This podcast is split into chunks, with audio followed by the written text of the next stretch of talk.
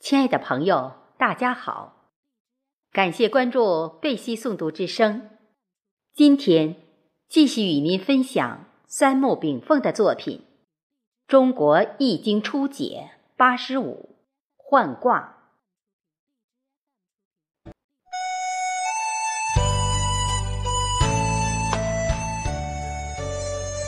聚则成形，散则化风。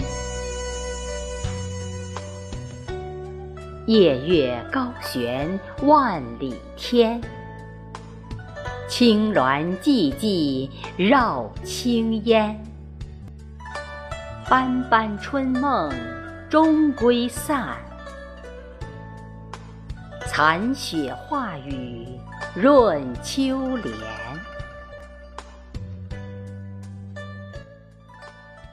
哲学的核心研究对象是什么？是宇宙观。科学的核心研究对象是什么？是方法论。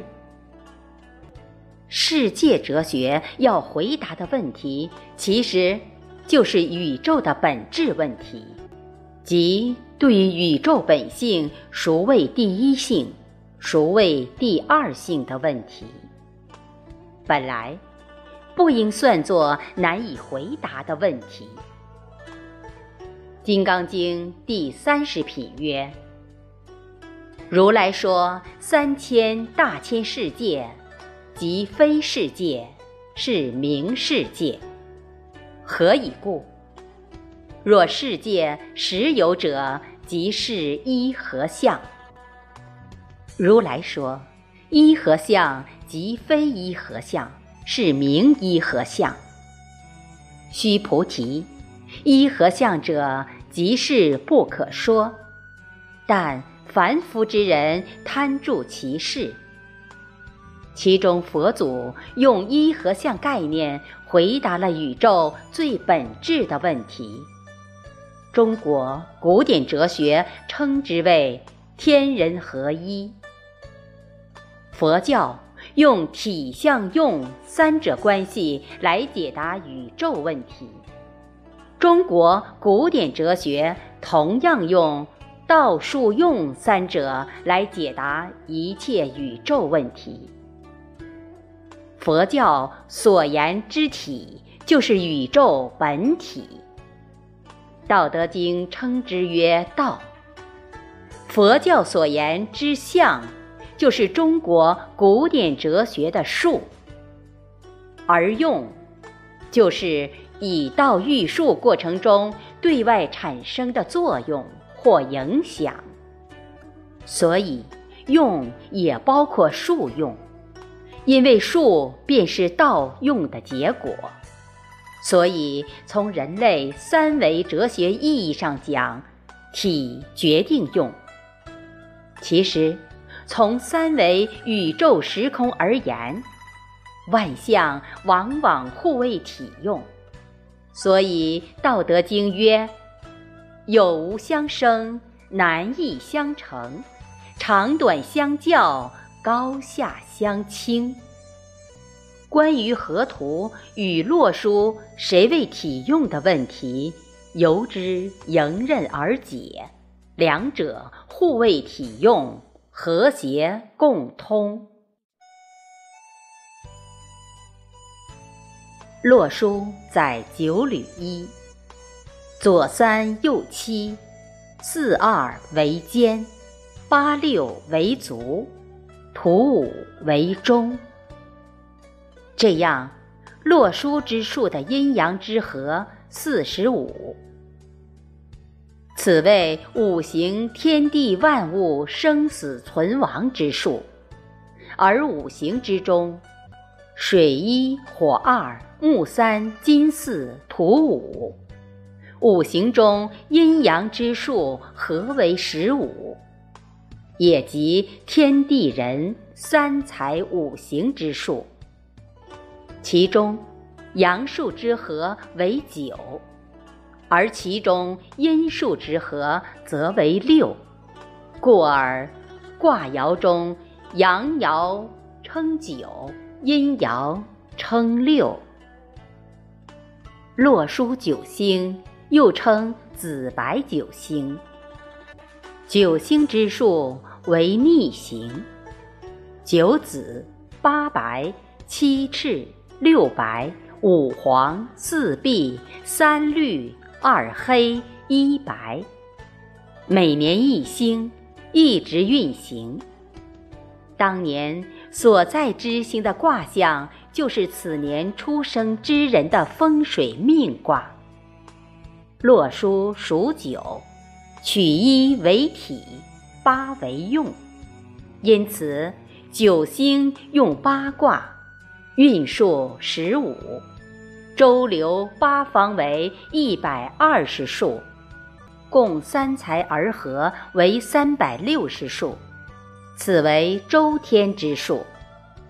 洛书总数为四十五，周流八方也得周天之数三百六十。《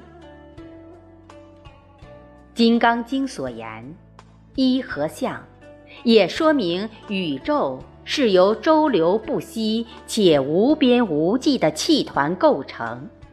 气团在运行中，按照一定的规律升降聚散。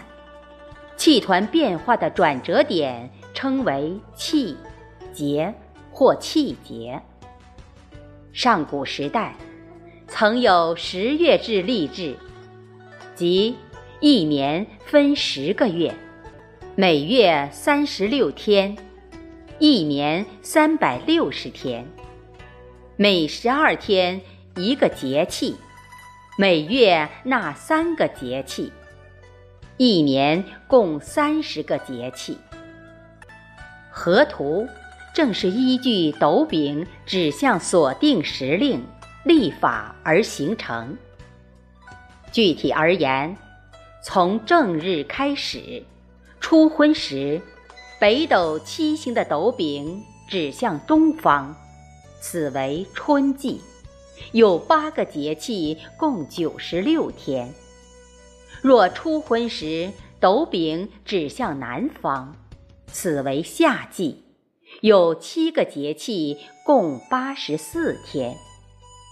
初昏时，斗柄指向西方，为秋，有九个节气，共一百零八天。初昏时，斗柄指向北方，为冬，有六个节气，共七十二天。北斗星九宫绕行一周，就是一年三百六十日。由此可见，河图中春夏秋冬正好对应东西南北四方。与河图不同的是，洛书的西与北恰好对调，表示八个方位。其方位依据星斗来确定。洛书用圈表示正方位即东西南北，用点表示偏方位即东南东北、西南西北。在一条线上的圈与点相加之和为十。六旋到一，八旋到三。四旋到九，二旋到七，表示八个方位。北方七个圈，表示北斗七星。东方一个圈，表示太白金星。圈按顺时针排列，一三之后应为五，而五被天占用。当为九七，九加一加十，三加七加十。点按逆时针排列，二四之后即为八六。二加八等于十，四加六等于十。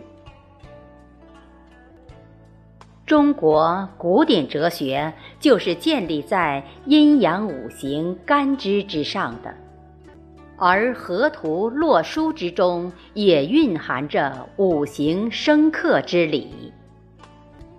河图顺时针左旋为相生，即北方一六之水左旋至东，为水生木；右旋而向南为木生火；右旋而入中为火生土；右旋而向西为土生金。